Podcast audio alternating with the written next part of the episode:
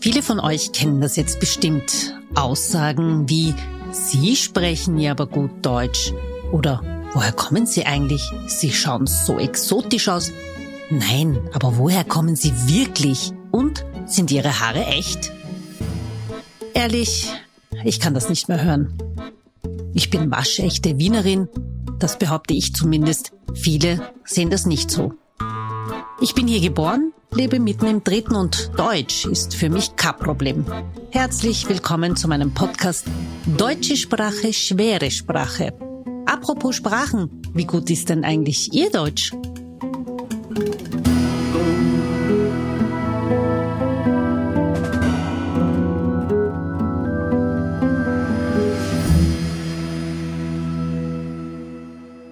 Und heute begrüße ich eine langjährige Freundin, Seneb Arslan.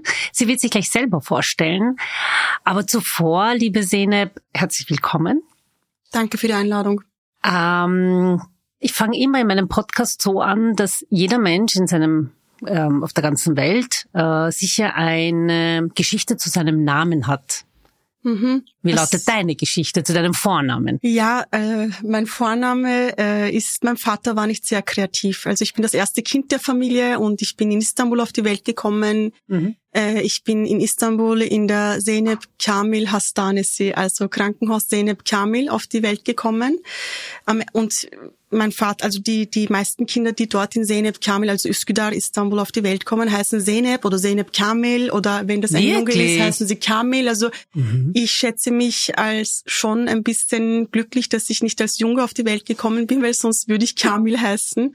Äh, Kamil, Kamel, also dann die Migration, das wäre nicht sehr günstig. Mhm. Äh, also das ist halt die Geschichte von meinem Namen, Zeynep. Mhm. Und Zeynep Kamil ist äh, damals, heute wahrscheinlich auch, äh, eines der sehr, ähm, sowas wie die Semmelweis-Klinik, was man in Wien gehabt hat, mhm. im 19. Bezirk, also eines der sehr äh, guten äh, gynäkologischen oder frauengesundheitlich äh, anbelangten äh, Krankenhäuser gewesen.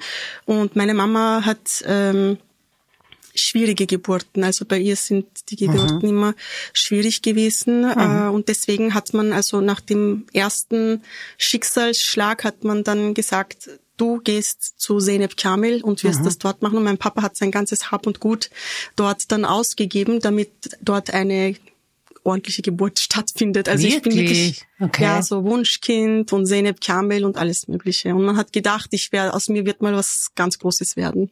Ja, da hat der ganz gar nicht mal so Unrecht. Naja, das ist nicht so einfach, wenn man mit so einer Einstellung ein Kind großzieht. Also das hat schon seine Vor- und Nachteile. Mhm. mhm. Die Geschichte kenne ich zum Beispiel gar nicht von dir. Ähm, du wirst mir sicher oder uns jetzt sicher mal erzählen, ähm, was du eigentlich alles in deinen so jungen Jahren äh, gemacht hast. Ich meine, ich weiß von dir, dass du Herausgeberin ähm, verschiedenster Werke bist. Ähm, das sich natürlich auf die Sprache, auf unsere Muttersprache, in deinem Fall ist es die Vatersprache mhm. Sasa oder Sasaki, äh, befasst. Und ähm, du bist unter anderem auch äh, Politikerin. Dazu mhm. kommen wir dann noch. Politisch interessiert und politisch aktiv, würde ich eher sagen. Ja, okay. Und ähm, du bist auch noch äh, Du hast auch einen, einen akademischen Grad, der mhm. in unserer Gesellschaft, sage ich jetzt einmal, noch nicht so ähm, geläufig ist, mhm. nämlich einen Doktortitel. Mhm. Also erzähl uns einmal, was hast du alles in deinem jungen Jahren gemacht? Also politisch nicht nur interessiert, sondern auch politisch sehr aktiv. Das kommt halt von der Familie. Ich bin eine, ich bin ein Arbeiterinnenkind. Also mhm. nicht nur ein Migrantinnenkind, sondern ein Arbeiterinnenkind. Und das ist eigentlich das, womit äh, unser Haushalt mit diesen relevanten Themen sehr befüllt und geprägt war. Die Familie ist äh, sehr politisch bis mhm. heute, sehr politisiert auch. Mhm. Äh, die Bevölkerungsgruppe, aus der äh, ich komme, ist eine sehr politisierte Gruppe, also eine ethnische ähm, eine äh, ethnoreligiöse, äh, ethnoglaubens, okay, das habe ich in meinen wissenschaftlichen Arbeiten auch detaillierte angeführt, weil ich mache eine Unterscheidung zwischen Glauben und Religion. Mhm. Also eine ethnisierte Glaubensgemeinschaft, also Kızılbaş, Ostalevitisch, mhm. also die Ostalevitinnen heißen Kızılbaş, mhm. eben zum, wegen dem Bezug auf äh, die iranische äh, Schia und mhm äh, im 16. Jahrhundert und dann eben ethnisiert im Zusammenhang mit dem, äh, mit dem Glauben, mit dem man sich eben im Osmanischen Imperium definiert hat, weil das Osmanische Imperium war ja ein Millet-System und man hat sich über die Glaubenszugehörigkeit definiert. Mhm. Und die Qizilbash war halt die Gruppe, die pro Richtung äh, Persien, Shah Ismail, der safavidischen Lieder äh, geprägt war und nicht wirklich muslimisch gezählt werden konnte. Also das ist halt die Gruppe, äh, die halt Qizilbash genannt wird und ethnisiert deswegen, weil man sich bis heute eigentlich über diese Glaubenszugehörigkeit definiert äh, und äh, eine andere Sprache als das Türkische halt spricht, Kurmanski, in meinem Fall. Äh, du hast gesagt, Sasa zum Beispiel. Äh, Sasa ist eine äußere Zuschreibung. Das haben dann europäische äh, Feldforscher, Missionare oder Offiziere, die im in dem äh, Süd-Sasaki-Region äh, dort auf eine Gruppe gestoßen sind, also Siverek vor allem, Diyarbakir, Siverek, mhm. äh, die sich tatsächlich Sasa genannt äh, hat und Gut, die Sprache. Das ist, das ist ja aber auch ein Volk, ne? Eine Gruppe ist das. Also mhm. das ist eine Gruppe dort, die sich, die sich so genannt hat. Und die ähm, europäischen, also auch aus Russland, aus dem deutschen Raum, mhm. diese Personen sind dort mit dieser Gruppe vor Ort ähm, zusammengestoßen und haben dann gesagt, oh, es gibt eine Gruppe, die nennt sich Sasa. Äh, die sind irgendwie äh, so kurdisch-like. Manche haben gesagt, nein, das ist eine andere Gruppe, die sprechen eine andere Sprache. Andere haben gesagt, nein, das ist ein kurdischer Dialekt. Und irgendwelche Leute haben dann gesagt, nein, das ist, äh, das sind Sasa-Kurden mhm. und so mhm. weiter. Aber mhm. das ist halt der Süden tatsächlich, wo du im, also wir sprechen hier vom ostanatolischen Raum übrigens. Mhm. Und im Süden ist äh, sehr enge nachbarschaftliche und verwandtschaftliche Beziehungen und Verhältnisse mit dem kurdischen Volk vorhanden. Das heißt, das ist auch etwas, was sich in der Sprache auch ähm, widerspiegelt. Das heißt, das Sasaki also was heute jetzt äh, auf der internationalen Ebene als die Sprache auch bekannt ist. Was im Süden gesprochen wird, ist äh, phonetisch, also von der Aussprache her klingt like Kurdisch. Mhm. Ist es aber nicht, ist ja. Es nicht, genau. Ähm, es ist auch von, im Süden sind die äh, Sasaki-Sprecherinnen der sunnitischen Rechtsschule äh, zugehörig. Das mhm. heißt, auch die Religion färbt sich in der, Spie in der Sprache ab. Das heißt, im Süden sagt man immer Allah zum Beispiel. Mhm. Äh, neben Khuda sagt man auch Allah. Aber im Norden zum Beispiel, äh, die, die, die Gruppe im Norden, von der eben mein Vater eben kommt, äh, stammt, äh, sie sprech, sie äh, nennen sich äh, Kermansch und sie nennen ihre Sprache Kermanschki. Mhm. Äh, und äh, ihre Glaubenszugehörigkeit ist eben Kızılbaş Alevitisch, also Ostalevitisch. Und es ist diese unterschiedliche Glaubensangehörigkeit, Zugehörigkeit, die diese äh, Gruppe, die eigentlich die gleiche Sprache spricht, in den unterschiedlichsten äh, Dialekten und Mundarten, die aber aufgrund der religiösen Zugehörigkeit gespalten und getrennt sind. Mhm. Und äh, deswegen auch äh, total unterschiedlich geprägt sind. Also die Süd-Sasaki-Sprecherinnen sind eben sunnitisch Richtung Kurdi. Im Norden sind es eben alevitische äh, Glaubensanhängerinnen, die eben mehr mit der türkischen Sprache in der in in in der Nähe sind. Mhm. Das heißt, dieses äh, Kermanski, also Nord-Sasaki-Dialekt, was wir heute eben so definieren, weil das Sasaki sich international mittlerweile ähm, etabliert ja. hat. Äh, also Nord-Sasaki-Dialekt, Kermanski, ähm, dort äh, die Leute, die erste Fremdsprache, die man im Norden eben dort gelernt hat, ist eben Türkisch. Mhm. Äh, und Türkisch ist die erste standardisierte Sprache, die die äh, Menschen halt in der Schule gelernt haben. Mhm. Und das heißt, was ich in meinen äh, Arbeiten zum Beispiel beobachten kann, ist, dass die Leute, also meine Vatergeneration zum Beispiel, sie denken in Türkisch. Das ist die standardisierte Sprache, von dem sie auch die Grammatik zum Beispiel können. Mhm. Und so sprechen sie dann auch Sasaki. Wenn sie das zum Beispiel niederschreiben, ja dann sieht man im Hintergrund total, dass die Leute eigentlich türkisch denken mhm. und entlang dieser Maßstäbe das Sasaki in Schrift niederlegen, weil Sasaki mhm. ist ja keine verschriftlichte Sprache. Oder war es auch nicht bis, bis vor einigen Jahren. Mittlerweile ja. gibt es ja auch schon ähm, die verschriftlichte Version, mhm. gab es ja auch an der Uni Wien. Ähm, ich kann mich erinnern, ich bin ja aufgewachsen äh, mit den beiden Sprachen. Meine Eltern haben Sasaki oder Kurmanji verwendet für, ja, damit die Kinder das nicht mitbekommen, so eine Art Geheimsprache. Aber meine Mutter hat, hat ja die türkische Sprache ja nie wirklich beherrscht. Also sie ist ja mhm. Analphabetin, sie hat ja, äh, sie wurde in ihrer eigenen Muttersprache nicht einmal alphabetisiert und dann hat sie halt äh, nach der Ehe mit meinem Vater halt eben die türkische Sprache erlernen müssen, weil sie dann halt nicht mehr im Dorf waren, sondern in der nächst äh, größeren Stadt. Und ähm, wir, wir haben halt nie wirklich weder das Türkische, also das ist Hochtürkische gelernt, noch eher dieses, äh, also die wirkliche Muttersprache. Mhm. Und dann ist so ein Mix entstanden. Und was du jetzt gerade gesagt hast, diese Verschriftlichung, vorher Türkisch denken, das gibt sich aber auch im Sprechen wieder. Also mhm. man sieht das, wenn jemand zum Beispiel eben ganz äh, gut Türkisch spricht und dann versucht in der Muttersprache zu sprechen, diese Teilwörter oder die Endungen mitnimmt. Mhm. Ja, das ist sehr interessant ja, zu beobachten. Das ist Sprachrhetorik, es ist sehr spannend und wenn man eben äh, sich das auch von der interdisziplinären Seite heraus anschaut, dann spielt sehr viel mit, also ethnologische Dimension, religiöse Dimension, soziologische Dimension, die ganzen Bildungshintergründe zum mhm. Beispiel. Ist hier vielleicht zwei Punkte um äh, anzuführen, um das, was du sagst, vielleicht auch noch einmal, was, was da fallen mir andere Sachen ein. Ähm, dadurch, dass äh, mein Vater ein politischer Mensch ist, also aus mhm. der linken, linkspolitischen Bewegung in der Türkei 60er, 70er, ähm, ist er auch ein sehr, also diese Generation ist auch eine sehr belesene Gruppe, also mhm. also sehr belesene. Mhm. Das heißt, die, das Türkisch, was die gelernt haben, ist ein perfektes Türkisch.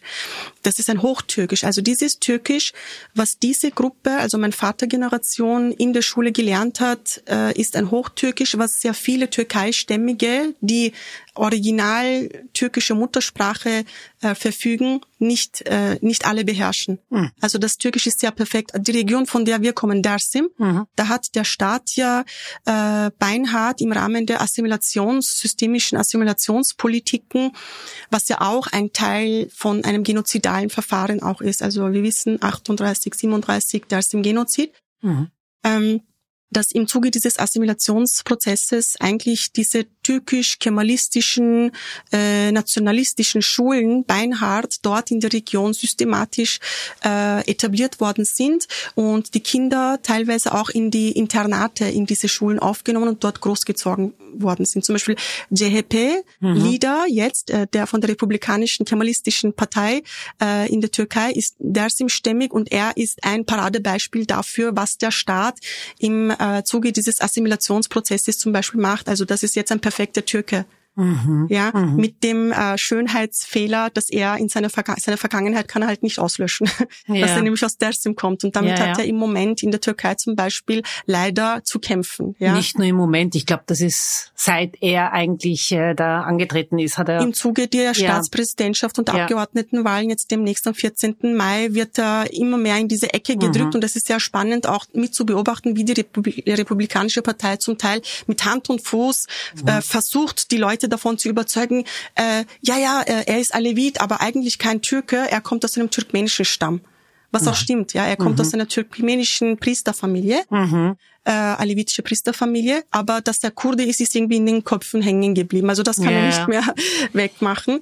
Aber ich, ich wollte noch einen yeah. zweiten Punkt sagen, also dieses politisierte und ähm, dieses Hochtürkisch, warum das zum Beispiel in meiner Familie, bei meinem Vater, also das war einfach perfekt. Das hat nicht damit zu tun, dass meine Mama in der Muttersprache türkisch ist. Meine Mama ist ja Türkin. Mhm. Aber bei ihr in der Familie gibt's irgendwie kurdische Mischung. Ich weiß nicht. Also mhm. in einer Region, wo die, wo eine sehr starke homogenisi homogenisierende staatsparadigmatische politische Strukturen vorherrschen, sind halt Identitätsfragen, Probleme bis heute einfach sehr vorhanden. Ja. Mhm. mhm. Äh, aber einfach, um es zu vereinfachen, äh, meinem pa Papa kann viel besser Hochdeutsch und Türkisch sprechen als mein Vater, also meine Mutter mhm. zum Beispiel, die ja mhm. Türkin ist, ja. Mhm. Also ja, ja. Ähm, genau. Und dann eben ähm, neben dieser, äh, wie die wie die Sprache dann äh, gelebt wird. Das heißt, wir haben zu Hause, meine Geschwister und ich haben ein sehr perfektes Türkisch gelernt. Mhm. Und dieses Kurmanski wurde innerhalb der Verwandtschaft von Papa gesprochen. Das heißt, wir mhm. haben das immer mitbekommen. Das heißt, wir sind es gewohnt. Aber man hat dieses Bewusstsein, also man hat ein sehr starkes Bewusstsein bei mir zu Hause für die äh, Arbeiterinnenperspektive und so mhm. gehabt. Das wurde geprägt. Aber diese Sprach äh, identifizierende Thematik ist viel später gekommen. Ja, mhm. Ende der 80er Jahre äh, in Deutschland vor allem. Es waren vor allem die Musikerinnen, die äh, von dem Militärputsch 1980 geflüchtet und nach Europa, nach Deutschland vor allem gekommen sind. Mhm. Die haben halt weiter musiziert und die haben sich gedacht, hey, eigentlich hier können wir die eigene Sprache in Freiheit leben und so. Mhm. Sie haben angefangen, zum Beispiel mit Tin Kemal Kahraman, also das sind die ersten, mhm. die eben dann dieses Kurmanski Musik äh, genommen äh, und äh, Cover und in modernere Versionen gesungen, rezitiert haben und damit eigentlich die Aufmerksamkeit der jüngeren Generationen mhm. wieder erweckt haben. Das heißt, es gibt eine Lücke. Es sind nicht die Eltern, die den Kindern die Sprache vermittelt haben, sondern es sind eigentlich diese Musikerinnen, die damit begonnen haben, diese Sprache wieder zu revitalisieren. Hm. Wahrscheinlich nicht in erster Linie mit dem Bewusstsein, dass man die Sprache jetzt nochmal revitalisiert. Ich denke eher, sie haben es gemacht, einfach weil sie die Möglichkeit hier gehabt haben. Warum hast du dich eigentlich für Sprachen dann interessiert und, und hast dann auch noch zusätzlich andere Sprachen gelernt? Ich meine, du, wie viele Sprachen sprichst du eigentlich?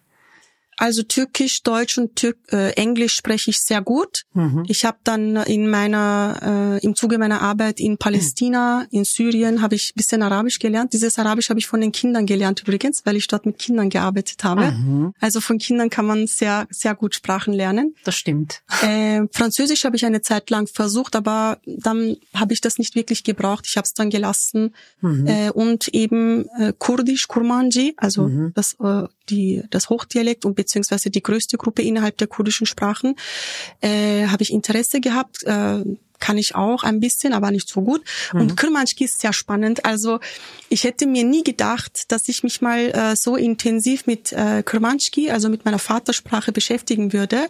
Ähm, aber ich habe halt so ethnologisch und Kultur und politisch so mich mit der Bevölkerung, also Genozid, mhm. Trauma, als ich mich damit befasst hatte, habe ich mich damit beschäftigt. Und ich hatte nie gedacht, dass ich die Sprache einmal äh, lernen werde.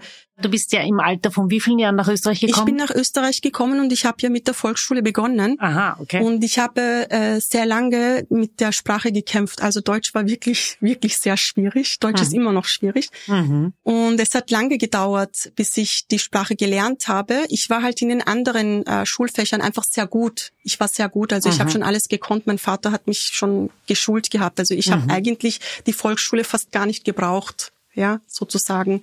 Bis auf die deutsche Sprache. Bis auf die deutsche Sprache. Und es war meine Volksschullehrerin, auch an diesen äh, Tag genau erinnere ich mich sehr gut. Sie hat meine Mama eingeladen. Mhm. Ähm, und Mama hat mehrere Jobs gemacht, also typisch Migrantinnenfamilie. Ja.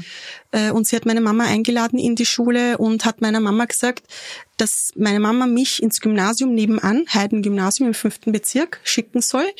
Und die Deutschlehrerin, also meine Lehrer, das war eine Klassenlehrerin, ihr Name ist Gabi, Ihren Nachnamen weiß ich nicht mehr. Äh, sie hat Mama gesagt, Zeynep wird in den ersten zwei Jahren dort Schwierigkeiten haben, große Schwierigkeiten haben, aber dann ja. wird sie es packen. Mhm. Ja. Und war es auch so? Ich habe tatsächlich in der, bis in die zweite Klasse Gymnasium habe ich Schwierigkeiten in Deutsch gehabt. Also ja. immer so fünf, vier, fünf, vier und mit Prüfung halt geschafft. Ich bin nicht sitzen geblieben. Das habe mhm. ich, das haben sie mir nicht angetan. Mhm. Aber wie ich dann zwölf war und ich sitze hinten, äh, ganz hinten bin ich gesessen und ich habe dann plötzlich gecheckt, dass ich die Sprache verstehe.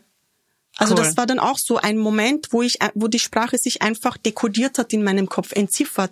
Und dann habe ich nur noch Einser, Zweier, eins bis zwei Kannst geschrieben. Kannst du vielleicht das beschreiben, wie das funktioniert, damit ich diesen Trick weitergeben kann an alle, die die deutsche Sprache lernen wollen? Oder ist das wirklich bei dir, was irgendwie im Gehirn sich plötzlich aktiviert hat? Ich glaube, wenn man sich eben mit der Sprache, ich, bei Kindern ist das ja auch so. Es gibt so Kinder, die fangen später an zum Reden. Mhm.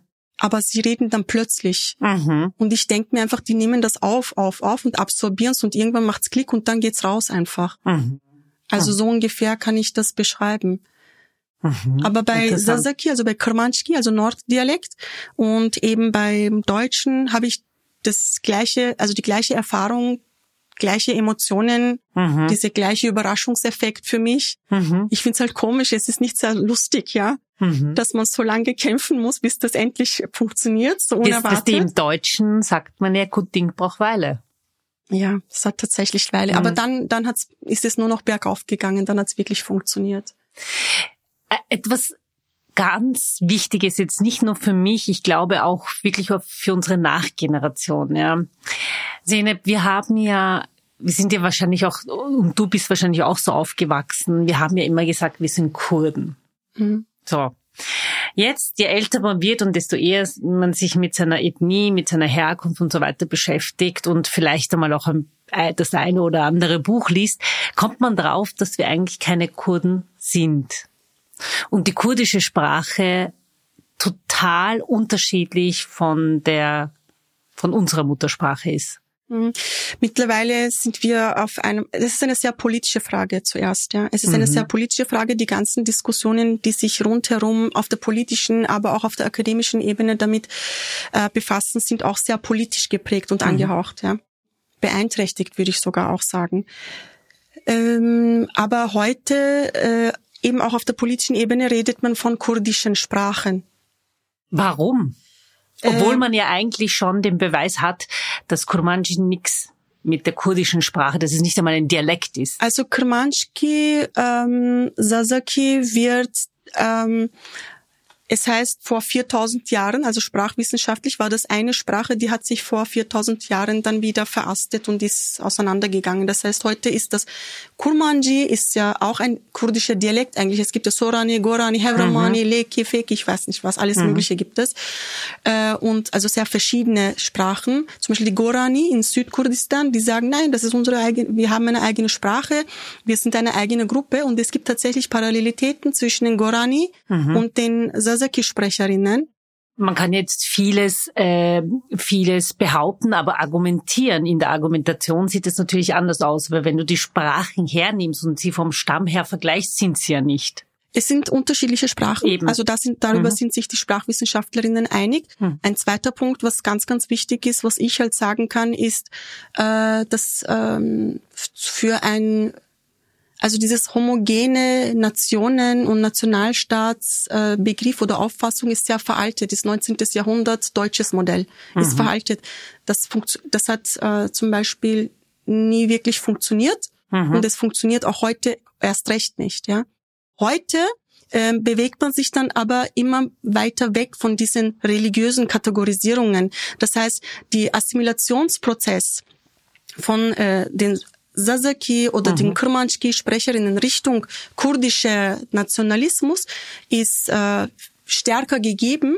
Das hat dann eben auch mit der politischen Unterdrückung der kurdischen Bevölkerung in der Türkei was zu tun, dass man sich hier solidarisiert. Das wollte ich gerade sagen. Und vielleicht noch Wir ein Punkt. Ja. Alles, was nicht türkisch ist, wird irgendwie als kurdisch das heißt, ja, das ist ja. auch eine externe Zuschreibung gewesen. Mein Papa sagt zum Beispiel, die haben uns Kurden genannt. Wir waren aber keine Kurden. Genau das wollte ich eben äh, auch am Anfang dich fragen, weil im Endeffekt haben wir uns ja, also wir meine ich jetzt doch, dass das ganze Volk und auch damals in der Türkei im Prinzip ja nur solidarisiert. Und die Zuschreibung kommt ja auch nicht von irgendwoher, wie du jetzt gerade gesagt hast. Ähm, alles, was eben nicht türkisch war, war dann halt irgendwie kurdisch. Mhm. Und das war ja immer so das Negative. Mhm. Ja, also soweit ich mich erinnern kann, das war in der Kindheit so. Ich glaube, viel äh, geändert hat sich das heutzutage auch nicht. Wenn ich dich jetzt fragen würde, woher kommst du, was würdest du sagen? Ich sag, dass ich aus Darsum komme. Mhm. Weil das ist eigentlich gleichzeitig auch eine politische Positionsnahme, mhm. äh, dass man eben eine ähm, staatskritische, äh, nationalismuskritische äh, mhm. Position hat, dass man politisch links ist. Mhm. Ähm, und Dersim ist für mich zum Beispiel so, wie das aktuell auch in der Türkei gemacht wird und auch auf Resonanz stößt in der Region zu einem großen Teil, ist für mich nicht eine kurdische Region an sich. Ja, für mich ist Dersim sehr gemischt. Mhm. Also dort hast du diese armenischen ähm, armenische äh, Punkte, ähm, Aspekte, mhm. das hast du immer noch. Also ja, in ja. jeder der ja. Familie gibt es armenische, ähm, wie heißt das, Farben, mhm. Bezüge. Mhm. Ich weiß nicht, die Großmutter war vielleicht armenisch, mhm. der Großvater war armenisch. Es sind stimmt, armenische. Familien assimiliert und bezeichnen sich heute als Kızılbaş alevitisch und sprechen auch Kermanski und Sasaki oder auch Kurmanji, kurdische. Mhm. Ja, Mhm. Wir wissen aber ganz genau, von welchem Stamm, das war eine armenische Familie, mhm. assimilierte Familie zum Beispiel. Wir können das nicht verneinen.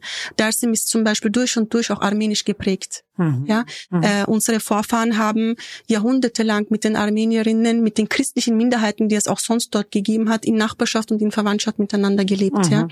also dieses Kulturmosaik, mhm. also dieses Mosaik, äh, diese Vielfalt. Eigentlich sollte man von der Vielfalt sprechen, ist etwas, was in der bei der dersimischen Bevölkerung da ist, zu Hause ist. Mhm. Deswegen glaube ich auch, dass die Dersimerinnen auch in der europäischen Diaspora total offen sind, weltoffen. Mhm. Nicht nur in der europäischen Diaspora, auch in den äh, türkischen Metropolen, wo sie als erste emigriert sind zum Beispiel, aufgrund der Armutsverhältnisse, aufgrund des politischen Unterdrückungsmechanismus zum Beispiel, waren es vor allem diese Volksgruppen, die ihre Herkunfts äh, Regionen verlassen und in die Metropolen ausgewandert sind Aha. zum Beispiel. Sie äh, finden sehr rasch diese Inklusion in den Gesellschaften, in die sie zuwandern zum Beispiel. Und nicht nur in der Türkei, sondern auch in Europa ist das so, dass man der Simmerinnen, so wie du zum Beispiel, du bist eine Person des öffentlichen Lebens. Mhm. Ich versuche Sachen zu machen, zu gestalten. Also ich glaube, das, was für die der Simmerinnen bezeichnend ist, dass sie unbedingt so Partizipations- und Gestaltungsdrang äh, haben in den Gesellschaften, in denen sie leben. Mhm. Und nicht nur für die eigenen und homogenisierende und so, sondern wirklich offen für das Miteinander. Das ist, glaube ich, schon etwas, was auch viele andere bestätigen würden. Also das ist nicht meine eigene Behauptung. Seneb, jetzt kommen wir zu einem Quiz.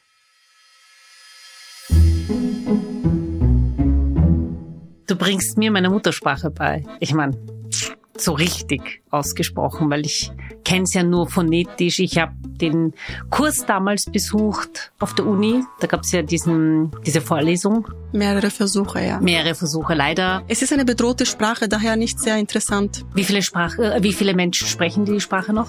Circa? Mm, da gibt es nur Schätzungen, äh, die weiß ich jetzt leider nicht auswendig, aber es ist schon eine beachtliche Zahl. Mhm. Und ähm, vor allem die Nord-Sasaki sprechen, also die Kermanski-Sprecherinnen, die Alevitischen, die sind vor allem in die Diaspora emigriert. Mhm. Das heißt, wir sprechen hier auch von einer Gruppe, die es halt ähm, in einer bemerkenswerten Größe in der europäischen Diaspora gibt, aber ich kann dir keine genaue Zahl nennen. Mhm.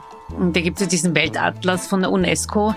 Vor vielen, vielen Jahren, wo ich nochmal reingeschaut habe, ähm, hat es geheißen zwei bis drei Millionen. Mittlerweile ist es sicher weniger. Die, die ersten, also Anfang 20. Jahrhundert, Ende mhm. 19. Jahrhundert, die Personen, die sich damit beschäftigt haben, da variieren die Meinungen von drei bis vier Millionen, mhm. vier bis sechs Millionen. Und äh, heute zum Beispiel sind wir der Auffassung auch, also diejenigen, die sich damit befassen, auch wissenschaftlich, ähm, die Zugehörigkeit zu einer Sprachgruppe äh, ist auch identitätsstiftend. Das heißt, man muss die Sprache nicht perfekt beherrschen, mhm. um zu sagen, ich gehöre dieser Sprache an. Das ist dann eine identitätspolitische mhm. Frage stimmt, zum Beispiel. Ja. Mhm. Also, was ich sehr gerne äh, höre und auch sage, ist das, das ist wirklich ein sehr schönes, ähm, sehr schöner Satz. Estora Hascom. Mhm. Was bedeutet das? Ich liebe dich heißt das. Oh, das ist wirklich sehr schön. Sagt man ja auch wirklich sehr oft zu den Kindern. Aber was ich mich frage ist, was bedeutet eigentlich Danke? Ja, das ist äh, genau Spaß heißt das auf Kurmanji, gell? Ja. Ja, wir sagen Hakrajibo. Aber man sagt Hakrajibo, also das bedeutet eigentlich alles. Die Existenz, die ja. Schöpfung. Mhm. Äh, soll mit dir in Frieden sein. Mhm. Aber das ist ja das, was die Sprachwelt und die Denkweise die der Menschen, die eben damals diese Sprache gelebt und gesprochen haben, wiedergibt. Hakrajibo und äh, was ich noch so weiß, ist, äh, man sagt auch Tuespe. Also sei gesund oder bleib gesund. Genau. Also Es ist so Siehst witzig. du, also, also die 1 zu 1 Übersetzung Ja. äh, Ja. macht, äh, zeigt eigentlich einerseits, das, das, deswegen die Bemühung, dass wir dieses, ich habe auch mein Papas Märchenbuch zum Beispiel, was Ja. mein Großvater meinem Papa erzählt hat. Mhm. Wir haben Papa endlich überzeugt, dass er das niederschreibt, ja. Mhm. Und das ist eine Katastrophe, wenn die versuchen, ihre Sprache niederzuschreiben. Das heißt, du kannst dir vorstellen, wie das dann so ist, dass man das dann so niederschreibt, dass es halbwegs passt, ja. Mhm. Das äh, Kramanski. Und ähm, äh, man kann, genau eins zu eins übersetzen. Du du kriegst dann ein Gefühl für dieses, für die, also eine, einen emotionalen Zugang und Sprachverständnis. Mhm. Aber wenn du das dann eins zu eins übersetzt, klingt das im Deutschen komisch. Ja, Ja, es ist, voll. Das kannst du nicht einmal mit dem Türkischen oft Das ist machen. wirklich ein Gef eine Gefühlssache. Genau. Also wir haben dann halt so übersetzt, dass es halbwegs auch Sinn macht. Ich bin schon gespannt. Ähm, bei guten Tag und auf Wiedersehen, da tue ich mir auch ein bisschen schwer, weil es gibt ja auch unterschiedliche Formen. Wie, wie, wie bitte? Das heißt like äh, English, take care. Aha. Schau, das ist das, pass auf dich auf, ja, so ungefähr. Bimane Aha. Beshirde. Okay. Bimane, bleib, Beshir, gut. Aha, interessant. Mhm. Aber was sagt man zur Begrüßung? Khairama, Ja. Khairama, Khair Bislamet. Mhm. Orbo Sei ist dann aber gegrüßt. die. Urbo, tschüss. Genau. Urlaros. Aha. auf Türkisch, äh, auf Deutsch. Urbo, Urlaros. Es wird wieder schwierig, ja. Das hat dann auch mit den Kulturräumen was zu tun. Genau. Wenn du zum Beispiel ähnliche kulturelle, traditionelle ähm, Situationen im türkischen sprachigen Bereich hast, was sich mit der Kurmanski oder Kurmanji deckt, Mhm. dann hast du ein Äquivalent dafür, Mhm. ja. Mhm. Aber wenn du das zum Beispiel im Deutsch, das ist schon wieder ein ganz anderer Kulturraum, Mhm. wird das schwierig. Aber wir haben ja im Deutschen ja auch zum Beispiel oder im Österreichischen das Grüß Gott. Das hat ja auch was mit der Region zu tun. Mit der Religion Also auch, ja. und natürlich auch mit der Religion. Also ich glaube nicht, dass man, ich habe nicht gehört, dass man in Deutschland Grüß Gott sagt. Vielleicht in Bayern. In Deutschland, ja. Vielleicht in Bayern. Ja. ja. Aber sonst. Leb wohl zum Beispiel wäre meiner Meinung nach eher ein Äquivalent zu. Aha. Leb wohl. Ah, Also das, damit ich das aber sagen kann, muss ich die deutschsprachige Kultur kennen. Hm. Damit ich das machen kann. Interessant. Okay. Das meine ich mit Ja, Sprachwelten ja, ja. Und auch mit den Kulturen. und den Religionen Mhm. Und den Religionen. und die ja. Soziologie auch. Also die Da sozialen, spricht ja eine Sozialwissenschaftlerin. also die sozialen Zusammenhänge und Mhm. zum Beispiel diese ganzen verwandtschaftlichen Beziehungen und in dieser Hierarchie, wie, wie man da Personen anspricht. Mhm. Sollen wir vielleicht noch ein paar Wörter kennen, die für dich wichtig sind? Im Moment fällt mir das nicht ein. Da müsste ich jetzt total äh, switchen und in Saseki zu denken beginnen.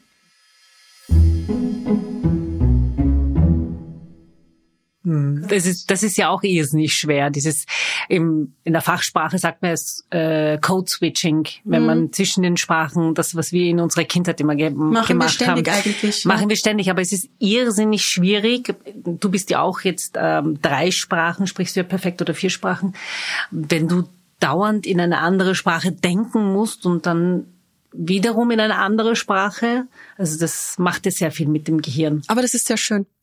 Also die Mehrsprachigkeit, ich äh, empfinde die Mehrsprachigkeit Mhm. wirklich als eine Bereicherung. Ich finde das wirklich, ähm, wie gesagt, also du, du entwickelst einen ganz anderen Zugang zu verschiedenen Menschen, die aus unterschiedlichen Sprachwelten und Sprachkulturen kommen. Mhm. Es ist ein ganz anderer Zugang und man fühlt sich in der Welt zu Hause. Mhm. Man Mhm. fühlt sich nicht isoliert oder man, ich, ich habe das Glück, dass Mama ist Türkin, Mhm. turkmenische Kultur. Zum Beispiel dieses Alevitentum, was meine Mama-Familie hat, ist ein ganz anderer Ja. als die alevitische äh, Glaubensrituale äh, Rituale und Bräuche, was mein Papa zum Beispiel hat. Ja, Mhm. ganz unterschiedlich. Mhm.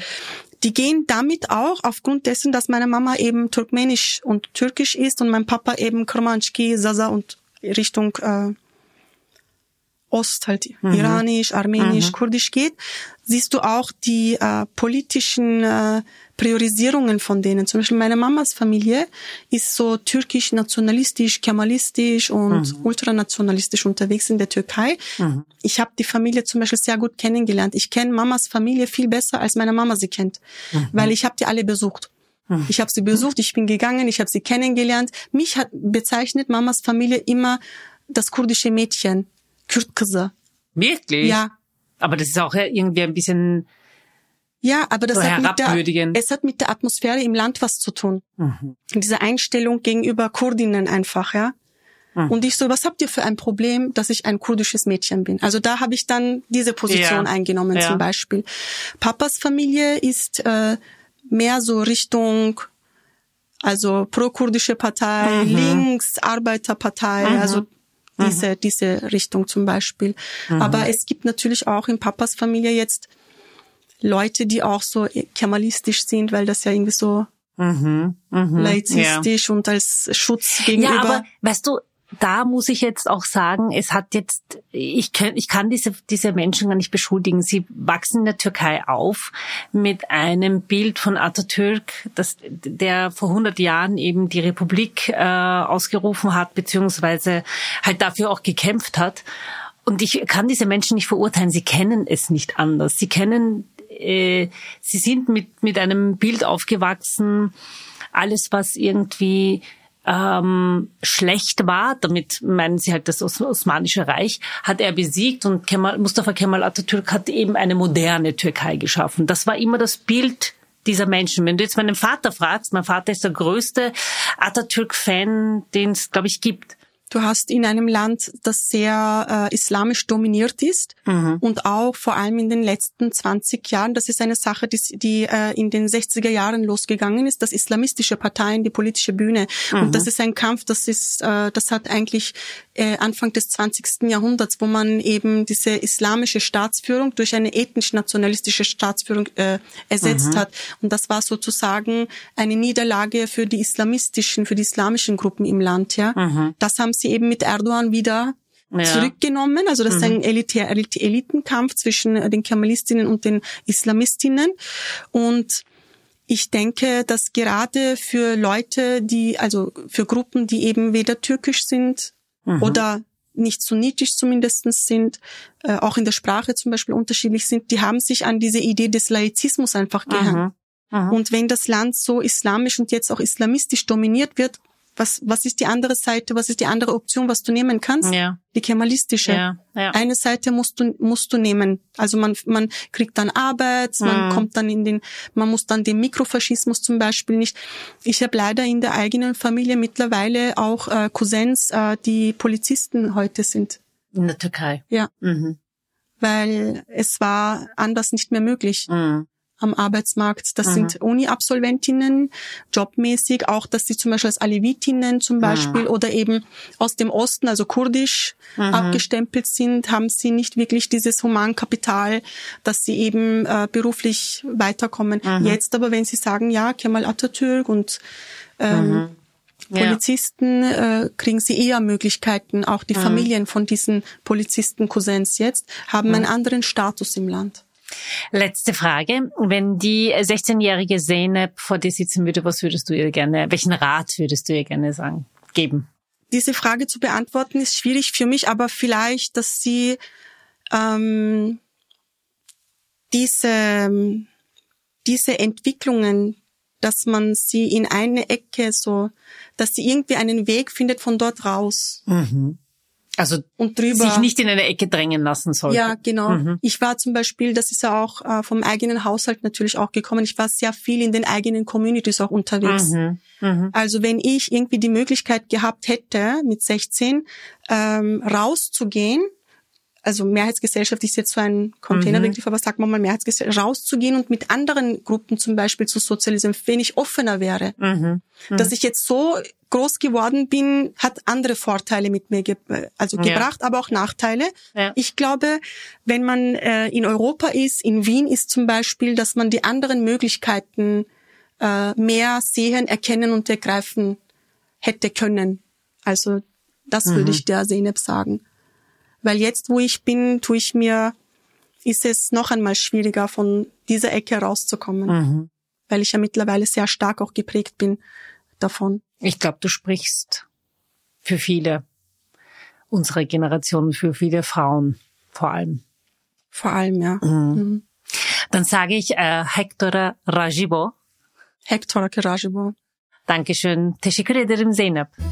Tu es be. Danke.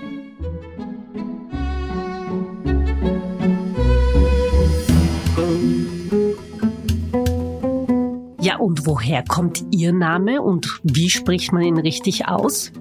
Esser. Merkt ihr das und hör das nächste Mal wieder rein. Servus und Baba.